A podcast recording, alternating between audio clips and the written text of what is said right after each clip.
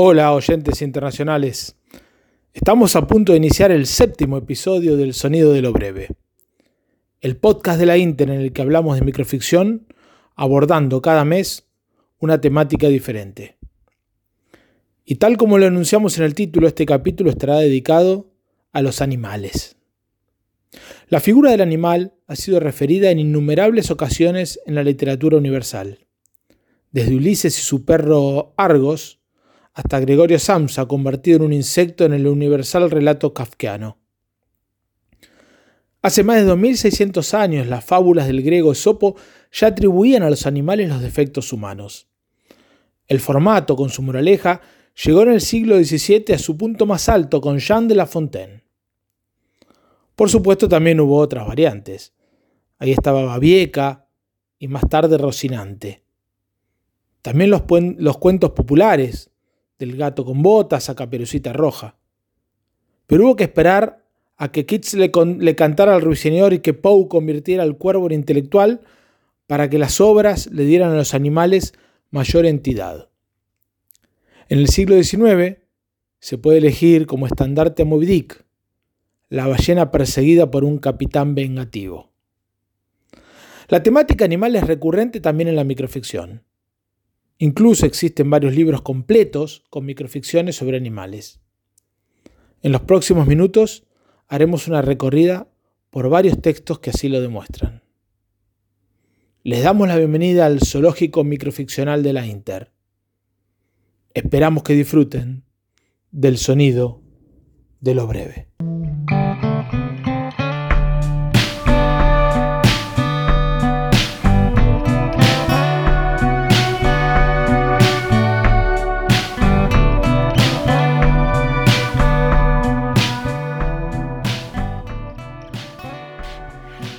¿De dónde nace el animal si no es de los sueños humanos? ¿De dónde surge esa literatura animalista que expone la belleza, el misterio, la fantasía, si no es de la imaginación nacida de la conexión con los animales? Bienvenidos, queridos internacionales, a un nuevo capítulo del Sonido de lo Breve, en su sección Las narraciones alternas. En esta ocasión quisiera hacer un repaso ficcional que distintos autores y autoras han construido para evidenciar esa conexión inusual que se da con el animal. El primero de ellos, uno que confieso me resulta fascinante, el tigre, animal que también encantaba a Jorge Luis Borges y que el autor colombiano Freddy Yeset López nos presenta en uno de los textos presentes en la segunda antología de cuento corto colombiano publicado en 2007 por la Universidad Pedagógica Nacional, y compilada por los esenciales del microrelato colombiano Harold Kremer y Guillermo Bustamante. Esta historia se titula El tigre y Borges. Una vez leí, porque me motivaba el tema o por esa vanidad que le corre a uno por las capas de la grasa del corazón, que Borges consideraba al tigre su bestia emblemática. Sé que un día dijo, qué lástima no haber nacido tigre, mientras le leían un cuento de Kipling en donde aparecía el fantasma de uno. También me enteré de que en una ocasión su madre lo separó lloriqueando y pataleando de los barrotes de la jaula de un tigre. Llegado el momento de volver a casa, y que uno de sus primeros garabatos plasmaba un imponente tigre a rayas, como debe ser, hecho con lápices de cera en la doble página de un, de un cuaderno. ¿Y cómo olvidarlo? Siempre que escuchaba la palabra tigre, por costumbre o elogio a su hermana, repetía una observación hecha por Nora. Cuando ambos eran niños, los tigres están creados para el amor. Finalmente, supe no por uno de estos tantos jovenzuelos que le acostumbraban a leer, sino porque también fui testigo, que en una ocasión un rico estanciero argentino lo invitó a su finca y le prometió una sorpresa. De repente, Borges sintió muy cerca el calor de un gran cuerpo y unas fuertes garras contra sus hombros. No tuvo miedo, solo le molestó el aliento caliente con olor a carne cruda de mi boca. Lástima no haber aprovechado aquella oportunidad para expresarle de un zarpazo a Borges, que a mí también se me hace agua la boca cuando escucho su nombre. Y, de la ficción y si de ficción animalista se trata, ¿cómo no repasar los sucesos nacidos de las quimeras que nos conectan con las águilas, los gatos o los perros? Como sucede en el siguiente texto de la autora colombiana radicada en España, María Paz Ruiz Gil, que escribió un libro llamado Microscópicos, publicado por Colache Editores en 2014 y que menciona esa locura manifiesta que origina esa relación humano-animal titulado Caninos. Caninos. Cuando duermo veo perros, doctor. ¿Cómo son esos perros? Huelen a carbón y respiran sobre mis oídos como bestias enjauladas y sufrientes. Ayúdeme a no verlos. El psiquiatra levantó su labio en un gesto de desaprobación, recetó una medicación fuerte, cerró su carpeta con indiferencia y decidió echarse una siesta en cuanto salió su desequilibrado, desequilibrado paciente. Soñó a trompicones, invirtió la postura. Un pie se le encalambró y de la nada un mastín negro se le trepó por la cara y le arrancó de cuajo el labio. De la belleza del tigre y la furia de los perros, pasemos a la metáfora que nos propone Juan José Arriola en la publicación del año 97 por Alfaguara denominada Narrativa Completa, alrededor de una ave mística. En este texto, Arriola hace una profunda reflexión sobre la imagen de un ave en particular sobre la cual hay una idea en el inconsciente colectivo que contrasta muy bien con su naturaleza animal. Con esta me despido, queridos internacionales, esperando escucharlos en una nueva edición del podcast El sonido de lo breve. El búho. Antes de devorarlas, el búho digiere mentalmente a sus presas. Nunca se hace cargo de una rata entera si no se ha formado un previo concepto de cada una de sus partes. La actualidad del manjar que palpita en sus garras va haciéndose pasado en la conciencia y preludia a la operación analítica de un lento devenir intestinal. Estamos ante un caso de profunda asimilación reflexiva. Con la aguda penetración de sus garfios, el búho aprehende directamente el objeto y desarrolla su peculiar teoría del conocimiento. La cosa en sí, roedor, reptil o volátil, se le entrega no sabemos cómo. Tal vez mediante el zarpazo invisible de una intuición momentánea. Tal vez gracias a una lógica espera, ya que siempre nos, imaginamos el búho como un sujeto inmóvil, introvertido y poco dado a las efusiones cinegéticas de persecución y captura. ¿Quién puede asegurar que para las criaturas idóneas no hay laberintos de sombra, silogismos oscuros que van a dar en la nada tras la breve cláusula del pico? Comprender al búho equivale a aceptar esta premisa. Armonioso capitel de plumas labradas que apoya una metáfora griega. Siniestro reloj de sombra que marca en el espíritu una hora de brujería medieval. Esta es la imagen vidifronte del ave que emprende el vuelo al atardecer y que es la mejor viñeta para los libros de filosofía occidental. Al igual que con los textos literarios, Existen animales grandes, muy grandes, y otros pequeños y muy pequeños, algunos de ellos casi microscópicos. José Manuel Ortiz Soto, en su sección Ilusionistas de Palabras, nos invitará ahora a agarrar la lupa para adentrarnos en el mundo de los bichos. Ocurre a menudo que cuando estoy leyendo en mi jardín, bajo una enramada, Algún insecto cae o aterriza sobre las páginas del libro en turno y yo me distraigo de la lectura para contemplar a ese pequeño ser y entonces me pongo a imaginar qué haría yo si el insecto, en lugar de medir uno o dos o tres milímetros, midiera tres metros.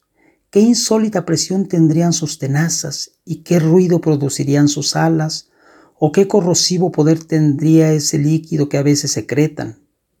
Y peor aún, ¿Qué fuerza tendría que aplicar a mis piernas para correr y ponerme a salvo? El texto anterior es un fragmento de la respuesta del escritor Marco Aurelio Chávez Maya a la invitación a participar en el libro de los seres no imaginarios, Minevichario. Marco Aurelio falleció el 31 de mayo de 2019 y a él dedico esta presentación. El libro de los seres no imaginarios o mejor conocido como Minivichario, cumple ya 10 años de publicado. Y para celebrarlo, en este podcast dedicado a microrelatos de animales, leeré algunos de los textos incluidos en el libro. Es parte de la biblioteca del cuento contemporáneo de la editorial ficticia y se presentó el día 8 de agosto de 2012 en la sala Adamo Boari del Palacio de Bellas Artes en Ciudad de México. Fueron los presentadores Hugo López Araiza Bravo, Edgar Omar Avilés por parte de los autores, Beatriz Hernández Mesa por los fotógrafos y Marcial Fernández por la editorial ficticia. Palomilla, un cuento zen de Agustín Cadena con fotografía de Enrique Ramírez. Entró a la casa atraída por la luz de una vela.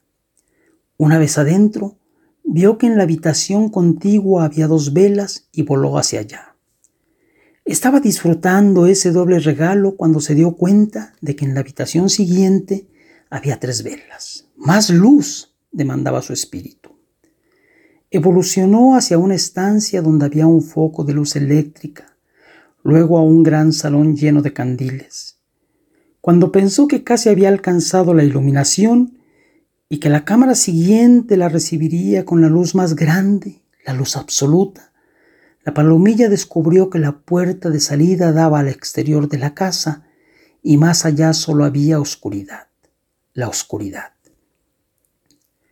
El minivichario surge de invitar a 42 escritores para escribir una minificción o microrelato a partir de las fotografías de Enrique Ramírez García, biólogo, entomólogo y maestro en ciencias biológicas, académico de la Estación de Biología Chamela del Instituto de Biología de la UNAM.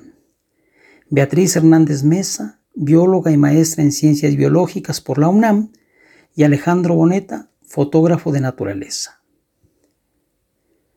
Espermatóforo encendido, de Carmen Simón, con fotografía de Beatriz Hernández.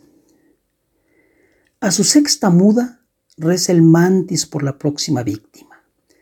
Tensa cinco ojos infalibles, alerta el oído torácico, la cata a punto, contenida la salivación. Pero feromonas en el ambiente frotan sus antenas, da un giro de 180 grados y vigoroso renuncia a la soledad.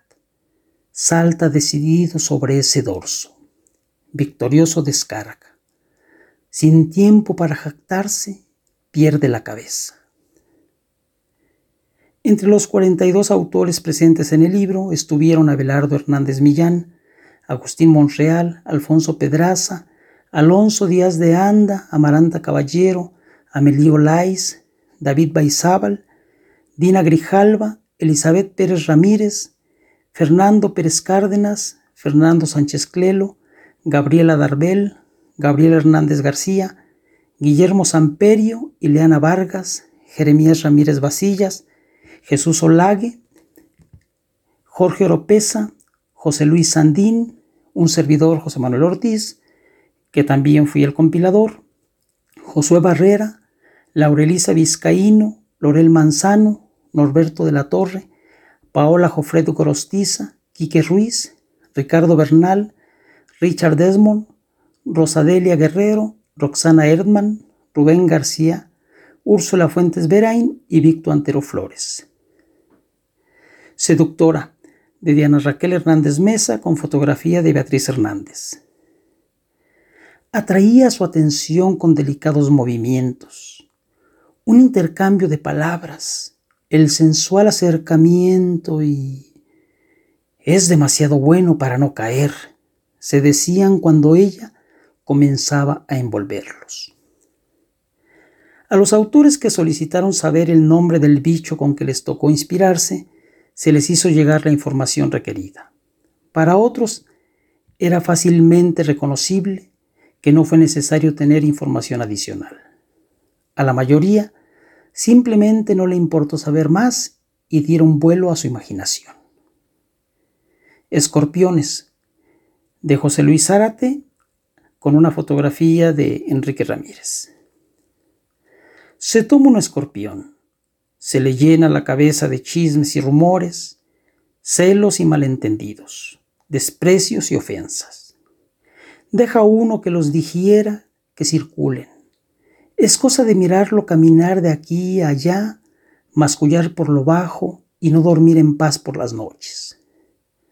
Cuando uno lo vea azotar puertas y colgar furioso el teléfono, es el momento de cosechar las grandes cantidades de veneno que se venden muy bien para usos medicinales.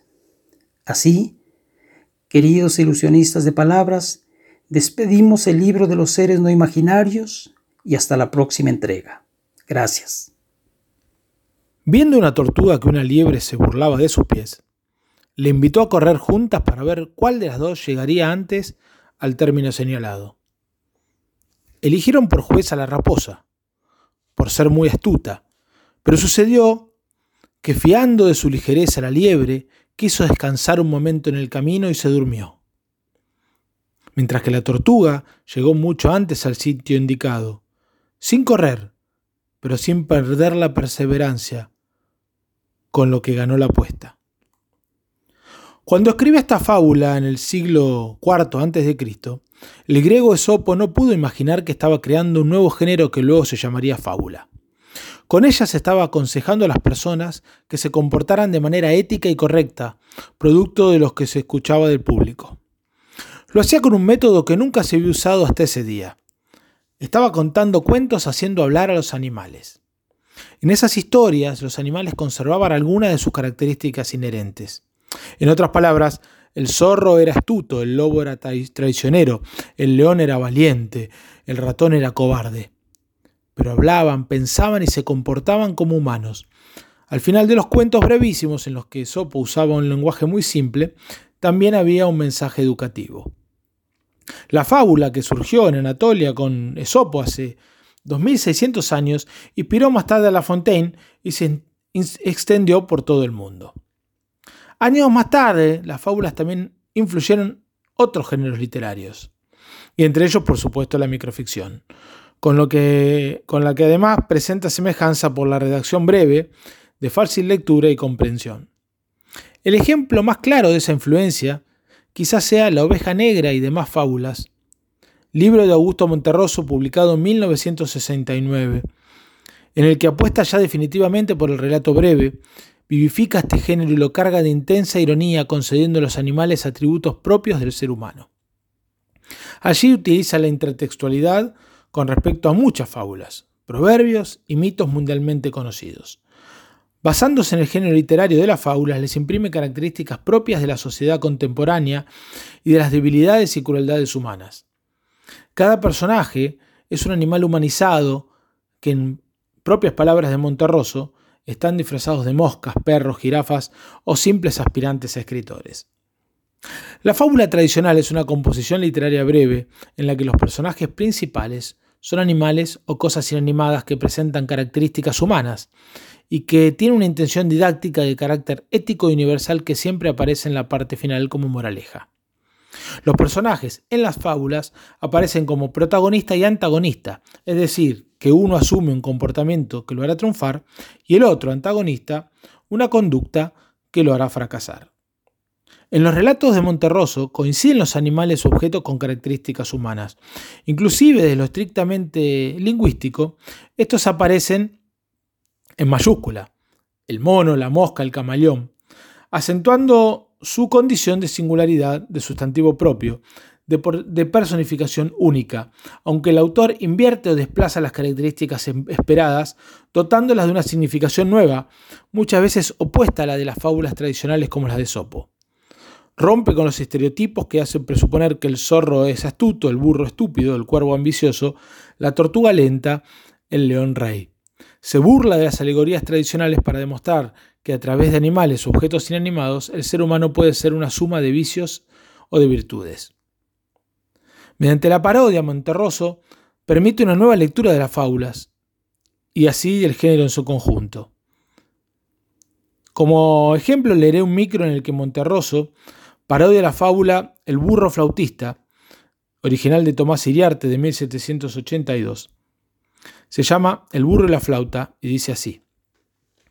Tirada en el campo estaba desde hacía un tiempo una flauta, que ya nadie tocaba. hasta que un día un burro que paseaba por ahí resopló fuerte sobre ella, haciéndola producir el sonido más dulce de su vida, es decir, de la vida del burro y de la flauta.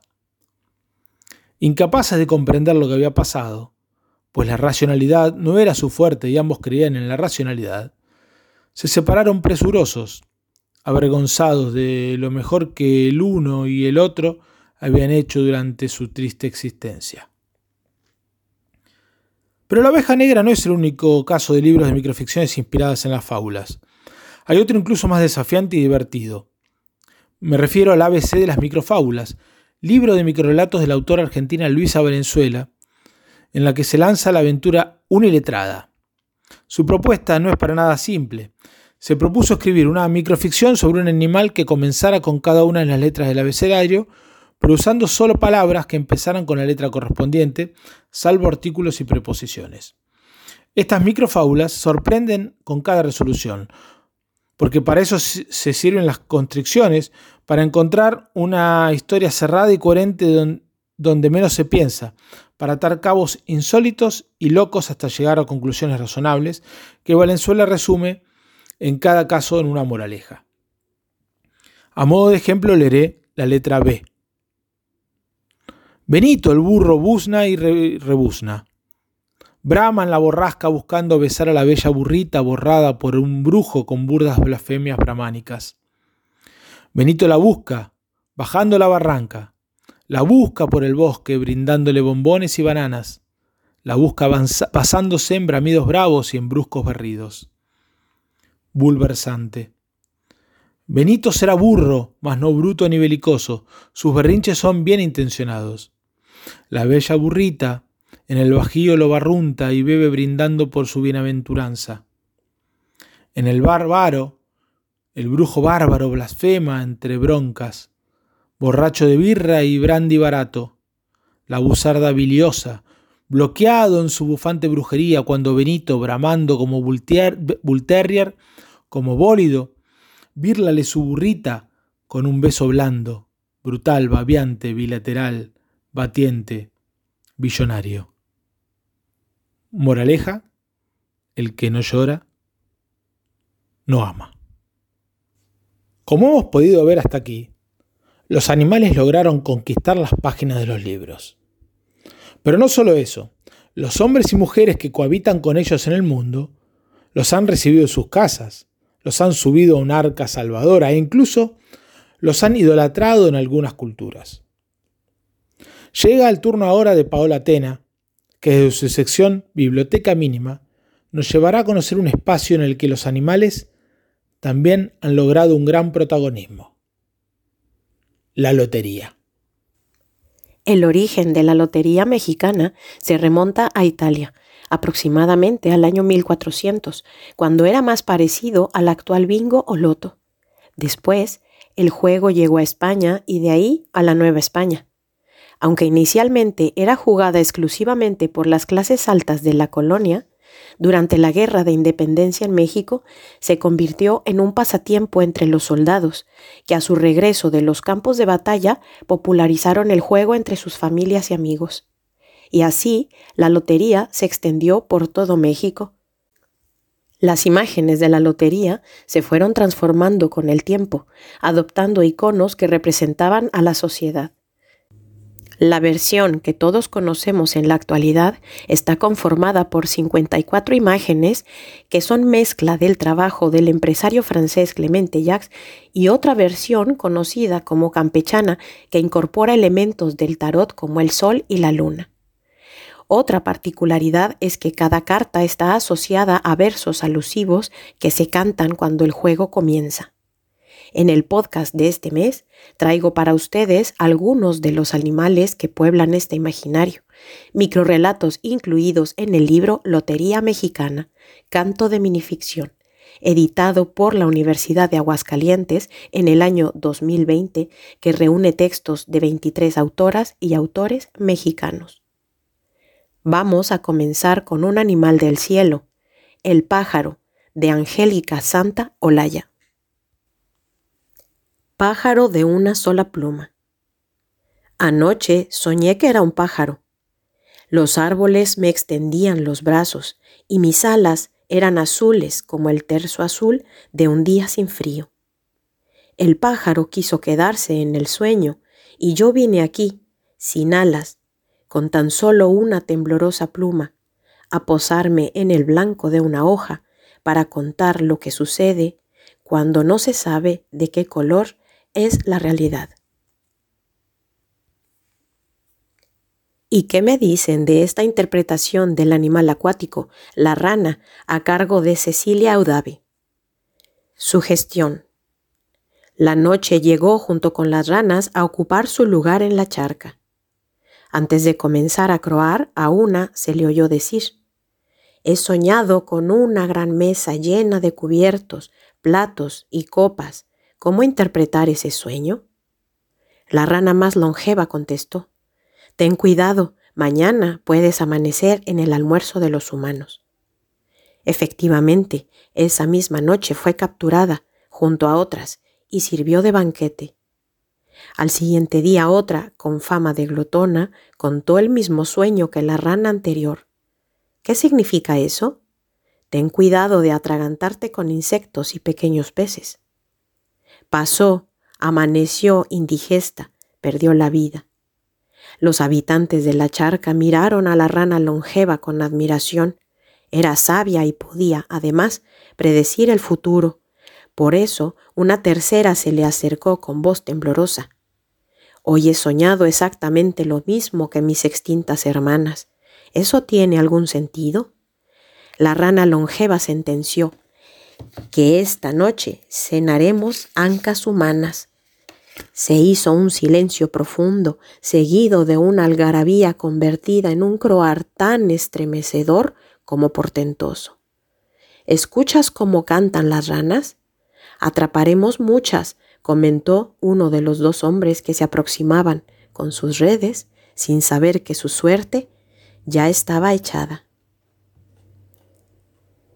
Y para finalizar, un terror de la tierra, el alacrán, de Adriana Azucena Rodríguez. El alacrán.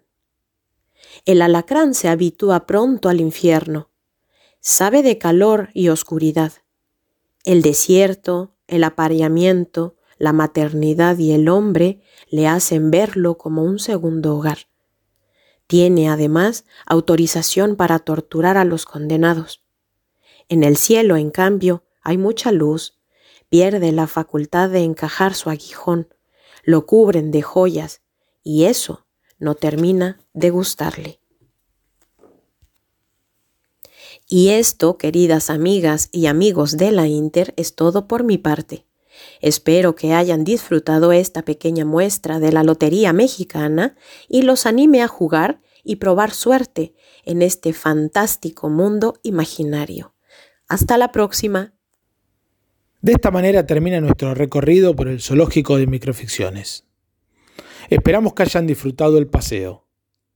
Muchas gracias por acompañarnos.